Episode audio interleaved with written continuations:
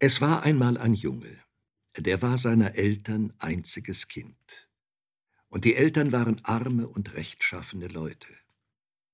Sie waren schon alt, als das Kind geboren wurde. Und sie freuten sich an ihm sehr und taten ihm alles zuliebe, was in ihren Kräften stand. Manchmal sagten die Nachbarn, es sei nicht gut, ein Kind zu verwöhnen, aber davon wollten die Eltern nicht viel hören. Und sie hatten auch weiter keine Sorge mit dem Jungen, außer dass er ein bisschen vorwitzig war und alles wissen und erkunden wollte, und seine Nase gern in alle Dinge steckte, die eben vor seiner Nase lagen. Du wirst sie dir noch einmal verbrennen, sagte dann die Mutter. Aber der Knabe in seiner altklugen Weise lachte nur und erwiderte, besser eine verbrannte Nase als gar keine und dagegen war ja nun nicht viel zu sagen. Der Mann und die Frau hatten ein Stück Acker, und damit plagten sie sich vom Frühling bis in den späten Herbst. Und als der Knabe größer geworden war, musste er ihnen fleißig zur Hand gehen, obwohl er lieber hinter den Krebsen her war, die unter den Erlenwurzeln am Bach hausten, oder in dem großen Wald verschwand, der hinter der Hütte anfing, und dessen Ende niemand kannte und in dem es nicht geheuer sein sollte, wie die Leute sagten. Doch tat er, was ihm aufgetragen wurde, wenn auch manchmal mit Seufzen und Stöhnen. Und am meisten leid war es ihm, vom Morgen bis zum Abend Disteln in dem kleinen Weizenacker zu stechen. Und wenn er am Abend fertig zu sein meinte, waren am Morgen schon wieder hundert neue Stauden da so dass er endlich dachte, das gehe nicht mit rechten Dingen zu, und es seinen Eltern sagte. Da ging der Vater am späten Abend mit ihm noch einmal langsam über das Feld, fand keine Distel mehr, lobte seine Arbeit und meinte, dass es nun wohl aus sei mit dieser Plage.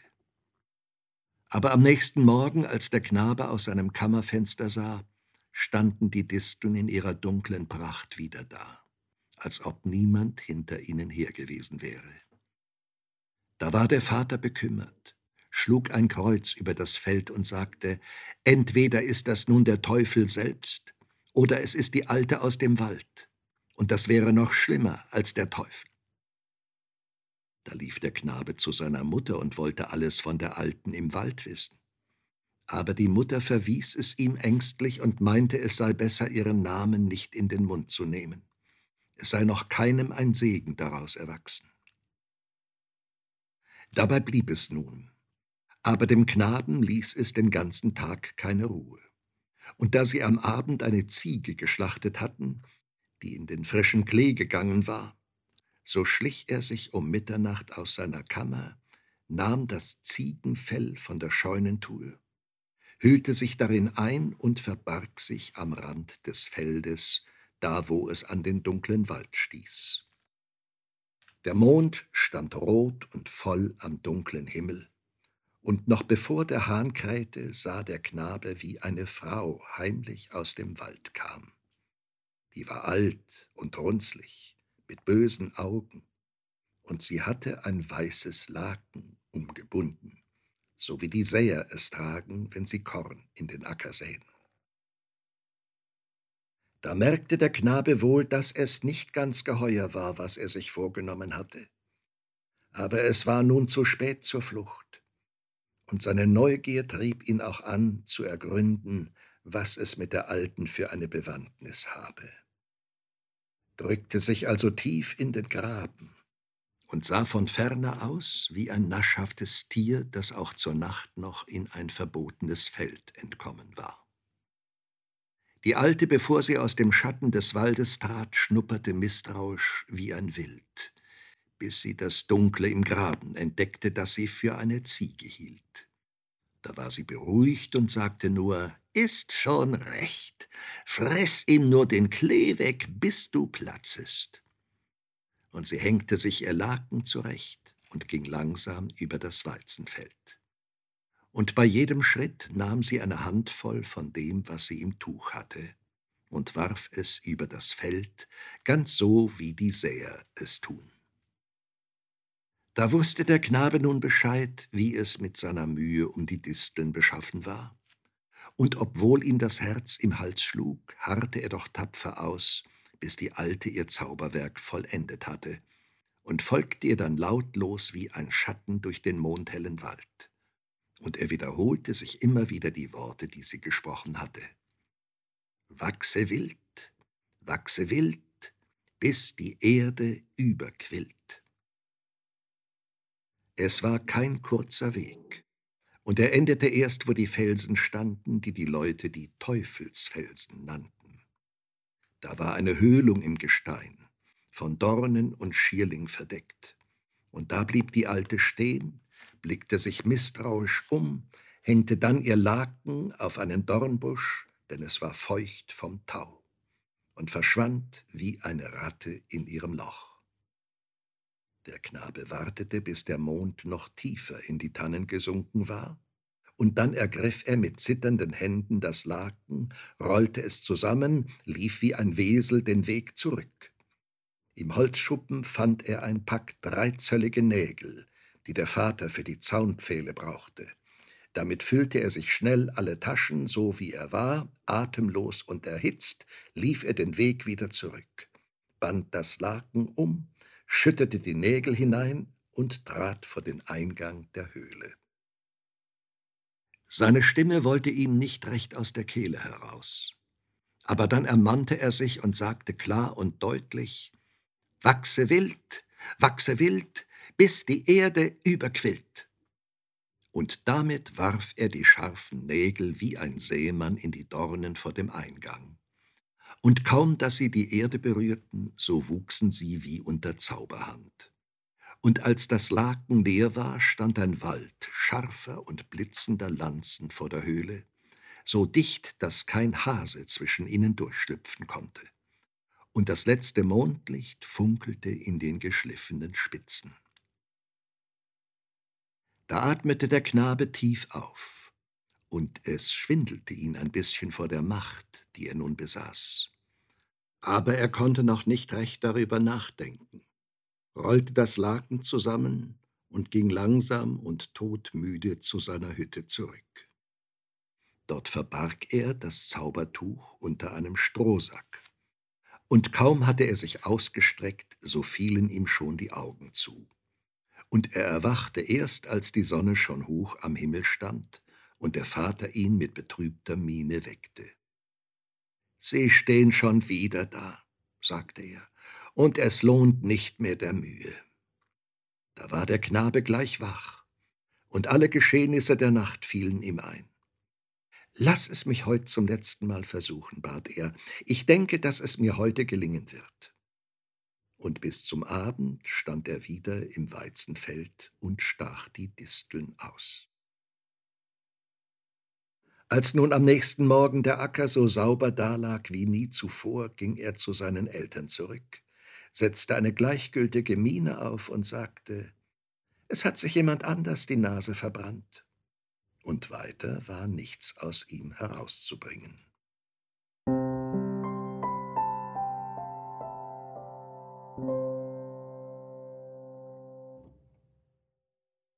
Von nun an juckte es ihn in den Händen, seine Macht zu erproben.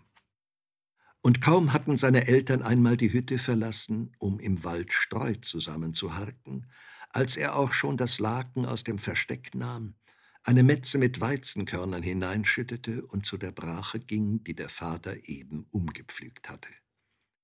Da band er nun das Laken um, sagte seinen Spruch und warf die Körner über die Erde hin. Am nächsten Morgen aber rief er Vater und Mutter.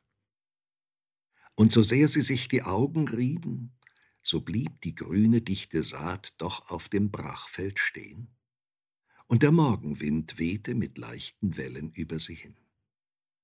Da erschraken die Eltern und wussten nicht, was daraus werden sollte.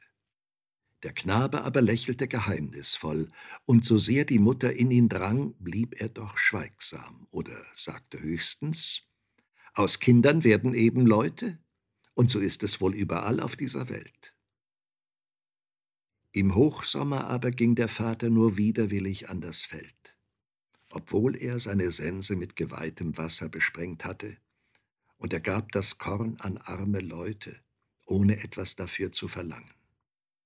Den Knaben aber überkam es nun wie ein Rausch, und nachdem er heimlich im tiefen Wald die Macht des Tuches erprobt hatte und nie im Stich gelassen worden war, meinte er, dass es nun an der Zeit sei, sich an große Dinge zu wagen und aus seiner Dürftigkeit aufzusteigen zu Glanz und Herrlichkeit.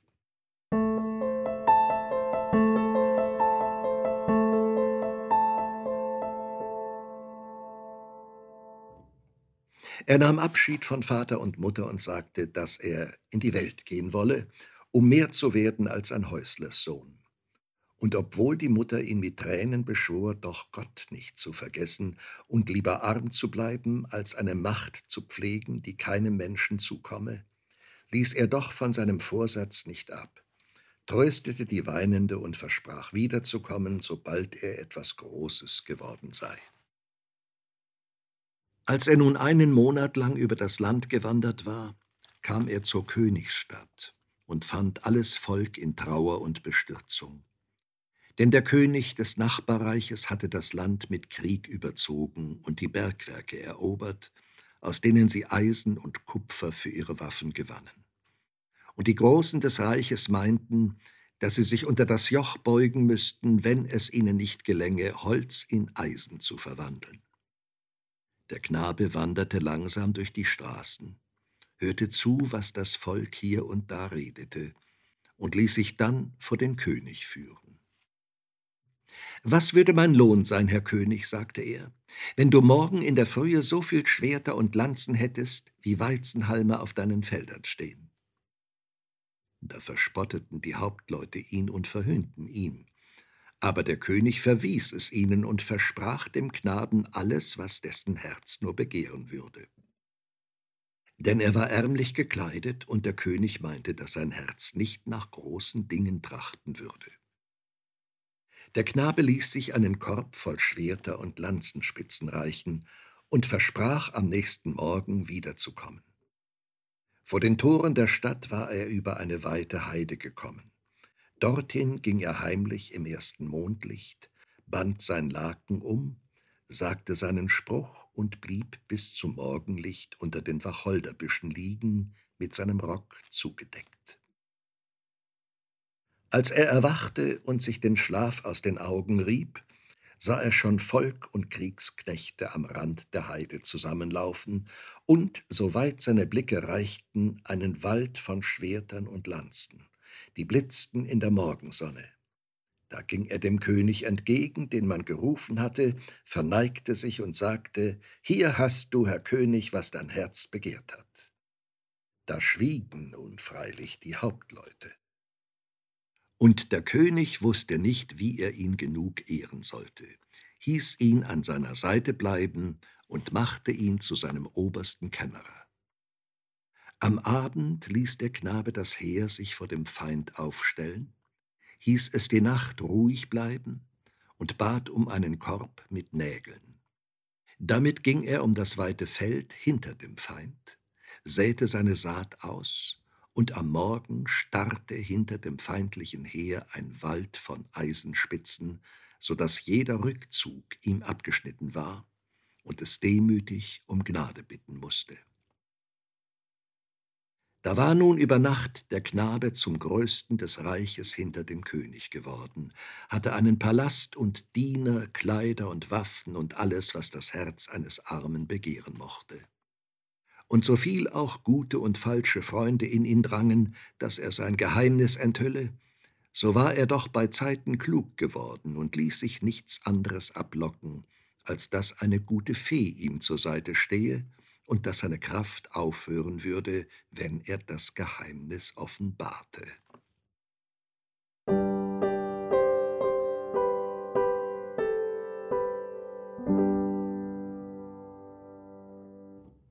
Als er nun so in Macht und Ehren war, machte er sich eines Tages auf, um seine Eltern wiederzusehen.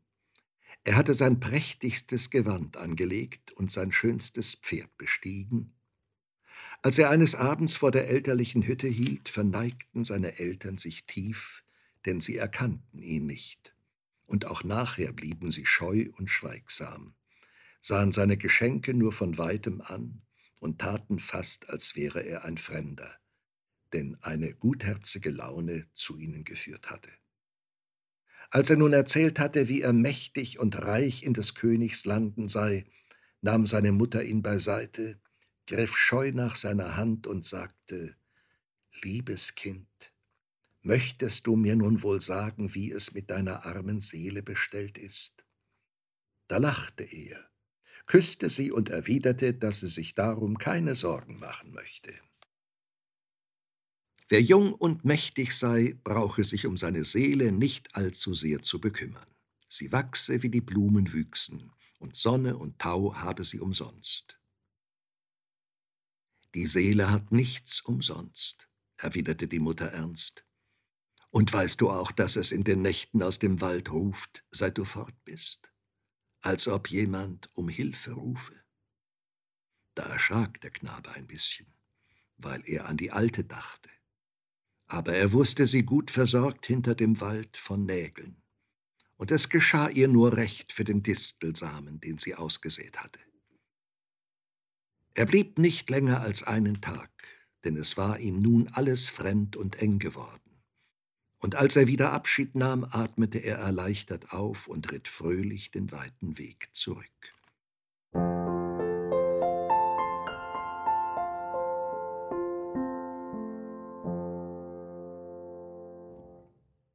Wie die Zeit nun dahinging, kam es ihm immer öfter in den Sinn, seine Macht vor allen Bewunderern und Neidern zu zeigen. Und da es keine Gefahr mehr für das Reich gab, begann er Mutwillen mit seinem Wundertuch zu treiben. So lebte ein Wundarzt in der Hauptstadt, der ihm nicht hold war, und im Gespräch oft verlauten ließ, dass der schlaueste Zauberer sich zuletzt in seinen eigenen Schlingen fange. Dem wollte er eine Lehre erteilen.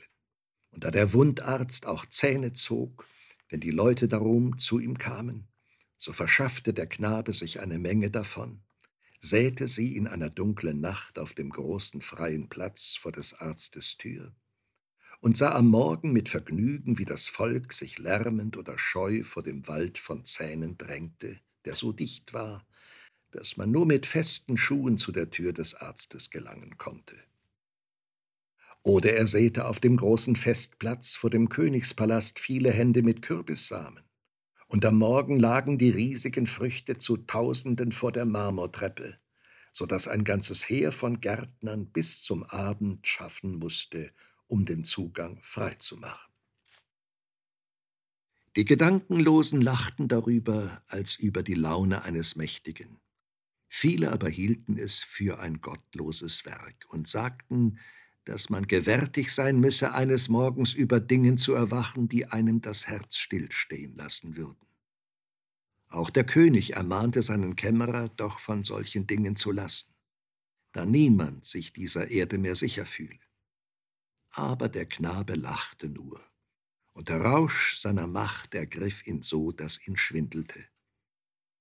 Auch trieb es ihn nun bisweilen Böses zu tun, nur um der bloßen Lust willen und wenn er sah, wie die Leute ihm scheu auswichen oder die Mütter weinten, deren Kindern er Leid angetan hatte, fühlte er erst, wie hoch er gestiegen war und dass die ganze Erde Grund hatte, vor ihm zu zittern.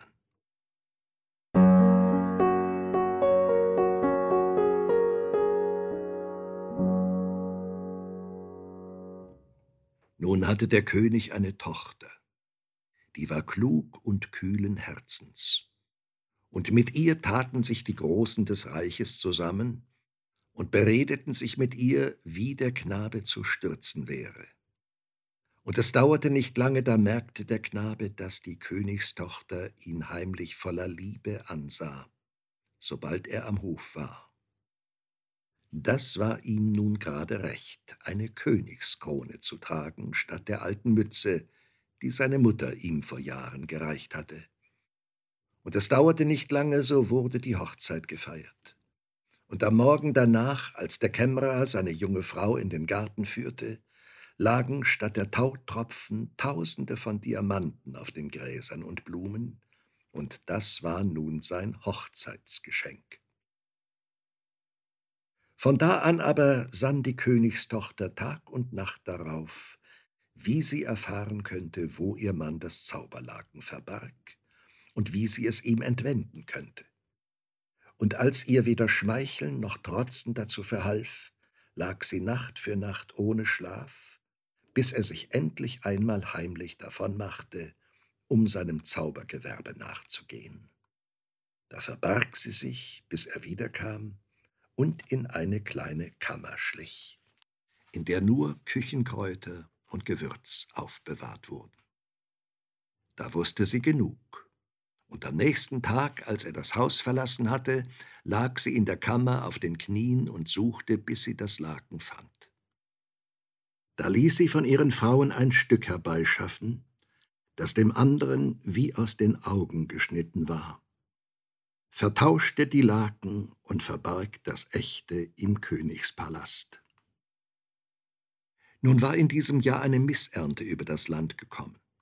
Und der König, der jetzt in das Geheimnis eingeweiht war, bat seinen Kämmerer, mit seiner Macht wieder etwas Gutes zu tun und die Heide vor der Stadt in ein Weizenfeld zu verwandeln. Das wollte der Jüngling gern tun. Und bei der Nacht holte er das Laken aus der Kammer, füllte es mit Weizenkörnern und tat auf der Heide, wie er bisher getan hatte. Am Morgen bat die Königstochter ihn, mit ihr vor die Stadt zu gehen, da sie sich an dem Anblick des Feldes und der Freude der Hungrigen erbauen wollte. Schon von ferne sahen sie die Menge des Volkes, Soldaten und Hauptleute, und der Kämmerer wunderte sich, dass niemand ihn grüßte, ja dass von weitem Fäuste gegen ihn erhoben wurden und Flüche erschallten. Und dann stand er wie vom Blitz getroffen, als er die Heide groß und leer vor sich liegen sah, von Sand und Heidekraut bedeckt, und nicht ein einziger Weizenhalm wiegte sich im Wind. Und wie er so über das leere Land hinwegsah, und die Flüche und Verwünschungen klangen von ferne an sein Ohr, war es ihm, als erblickte er ganz in der Ferne die traurigen Augen seiner Mutter und hörte ihre traurige Stimme sagen, Möchtest du mir nun wohl sagen, wie es mit deiner armen Seele bestellt ist? Da zerriss ihm sein Herz, und er erkannte, wie er gesündigt hatte. Und als die Hauptleute kamen und Hand an ihn legten, folgte er ihnen willig und stumm. Und nur als er das Lächeln auf den Lippen der Königstochter sah, blieb er stehen, sah sie traurig an und sagte, Du lächelst, aber das, was du unter dem Herzen trägst, weint um dich und mich.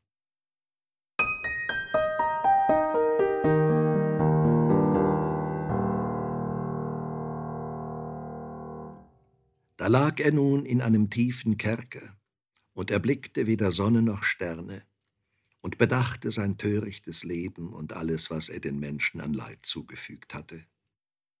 Aber am tiefsten tat ihm sein Herz weh, wenn er an die Königstochter dachte, denn er wusste, dass sie ihn verraten hatte, und ihr hatte er doch nichts als Liebes erwiesen aus Herzensgrund. Als sie nun am Abend zu ihm kam, und ihm von ihrem Vater ausrichtete, dass er frei davongehen könne, wenn er ihr den Spruch verrate, den man zu dem Zaubertuch sprechen müsse, sonst aber sein Haupt auf den Block zu legen habe, sah er sie lange an und sagte dann, Eher will ich tausend Tode sterben, als das Böse weiterreichen in böse Hände. Du aber sage mir, weshalb du mir Leid angetan hast, und wusstest doch, dass ich dich liebe. Da wurde sie verwirrt unter seinen traurigen Augen, stand auf und sagte, dass sie noch zweimal wiederkommen dürfe, um ihn zu fragen, dann aber nicht mehr. Als sie zurückging, musste sie ein paar Mal stehen bleiben, um sich an die Mauer zu lehnen, weil sie das Kind unter ihrem Herzen fühlte. Und die traurigen Augen ihres Mannes wollten ihr nicht aus dem Sinn.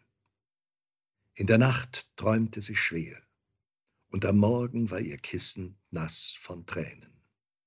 Sie ließ niemanden vor sich und saß den ganzen Tag an dem goldenen Springbrunnen in ihren Gärten und sah zu, wie der silberne Strahl mit leisem Klingen in die Schale zurückfiel. Und wenn sie die Augen schloss, hörte sie nicht den Klang des Wassers, sondern eine ferne Stimme, die sagte immer wieder, und du wusstest doch, dass ich dich liebe.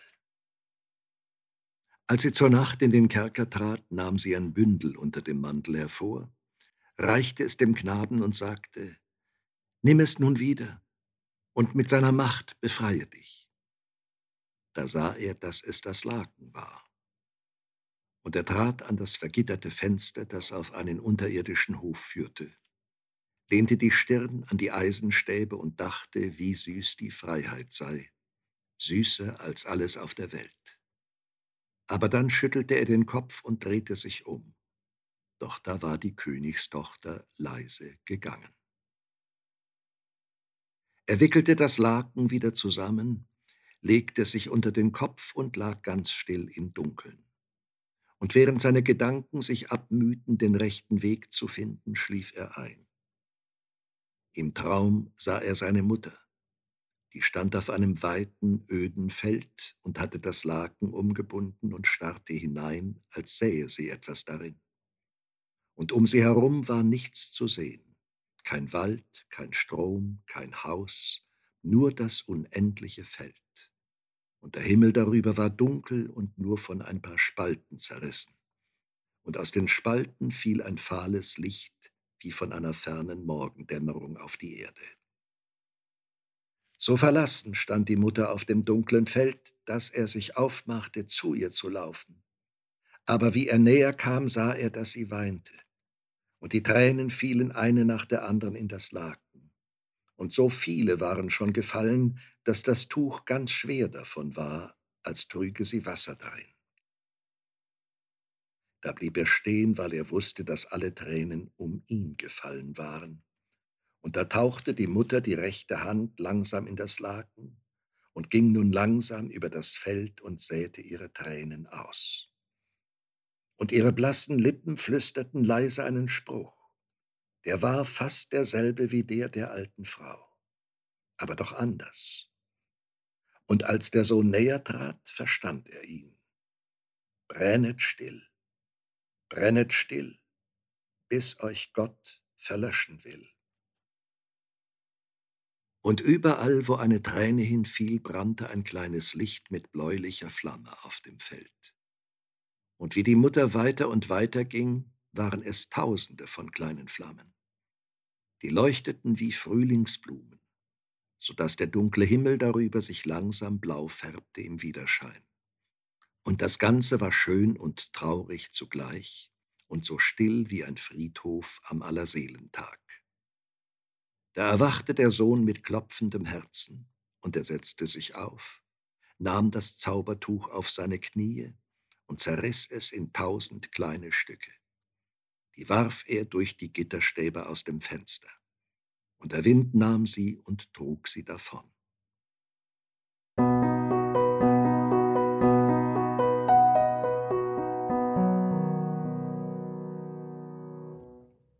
Den ganzen Tag war er so heiter, dass die Wächter sich verwunderten, und nur wenn er an die Königstochter dachte, war ihm das Herz ein bisschen schwer. Am Abend kam sie zum dritten Mal, saß still auf seinem Lager und fragte ihn dann, wie er seine Rettung bedacht habe. Da zog er einen kleinen Leinenfetzen aus seinem Kleid, hielt ihn auf der flachen Hand und sagte, das ist der Rest davon, und alles andere hat der Wind genommen. Da erschrak sie und weinte still vor sich hin. Weshalb weinst du? fragte er. Warst du es denn nicht, der mir meine Stärke entwendet hat? Und nun weinst du darum? Es ist nun alles anders geworden, erwiderte sie, und mein Herz trägt Leid um dich, weil es dich liebt. Da saß er eine Weile wie betäubt und konnte es nicht fassen. Aber dann leuchtete sein Gesicht, Er umfing die Königstochter und herzte sie und sagte, Nun will ich gern den Tod erleiden, nachdem du mir dieses geschenkt hast.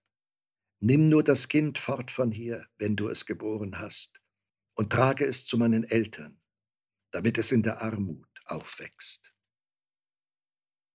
Aber sie schüttelte den Kopf und sagte, Ich will nicht ohne dich sein. Und du musst nun tun, was ich mir ausgedacht habe denn du sollst den Tod nicht erleiden, nur weil die Hauptleute es wollen. Und sie bat ihn so lange, bis er nachgab. Bedenke aber dieses, sagte er, ich werde an der Heide auf dich warten, und wenn du nicht kommst, so werde ich wissen, dass sie dich festgehalten haben. Und dann werde ich morgen in der Frühe auf dem Richtplatz stehen. Aber sie lächelte schon wieder. Vertraue mir nur, sagte sie, Bisher war ich klug um böser Dinge willen, und nun will ich es um guter Dinge willen sein. Dann tauschten sie ihre Gewänder, und der Knabe band ihr goldenes Tuch um sein Haar, zog es sich tief in die Stirn und nahm mit Tränen Abschied von ihr. Sie aber in seinem Knabenanzug stellte sich vor das Gitterfenster, lehnte die Stirn an die Stäbe und war in der Dunkelheit wie sein Ebenbild. Als der Knabe nun an die Kerkertür pochte, beugte der Wächter sich tief vor ihm, und er verließ ungehindert das Tor. Nach einer Weile nun pochte die Königstochter in dem Kleid des Gefangenen an die Tür, und als der Wächter widerwillig öffnete mit einem Licht in der Hand, enthüllte sie ihr Gesicht und ihr weiches Haar, und er erschrak zu Tode. Fürchte dich nicht, sagte sie freundlich. Morgen in der Frühe gehe zu meinem Vater und sage ihm dieses. Mein Herz hat bereut, denn ich trage ein Kind von meinem Gatten. So habe ich ihm das Zaubertuch wiedergebracht, und mit seiner Hilfe sind wir beide entflohen. Wenn aber das Kind groß geworden ist, will ich es ihm bringen, dass es Freude an ihm habe. Denn ich will es in Armut und Demut erziehen und es soll ohne Zauber wirken, nicht durch das, was jetzt durch das Tuch geschehen ist. Der Wächter fiel auf die Knie und küsste ihre Hand, und sie ging ungehindert durch das Tor bis zu der Heide, wo ihr Mann wartete. Die Sterne schienen, und sie gingen Hand in Hand nach Süden zu, wo die Hütte seiner Eltern stand. Ihre Wange ruhte an seiner Schulter und wenn er ihr vorhielt, dass sie nun leben müsste wie eine Magd, lächelte sie nur und bat ihn nicht zu vergessen, dass sie ein Königskind trage, und dafür wolle sie gerne eine Magd sein. Nach einer Weile aber blieb er stehen, strich ihr über das gelöste Haar und sagte mit seinem alten Knabenlächeln, Zuerst aber wollen wir auf das Weizenfeld gehen und Disteln stechen und damit war sie gern einverstanden.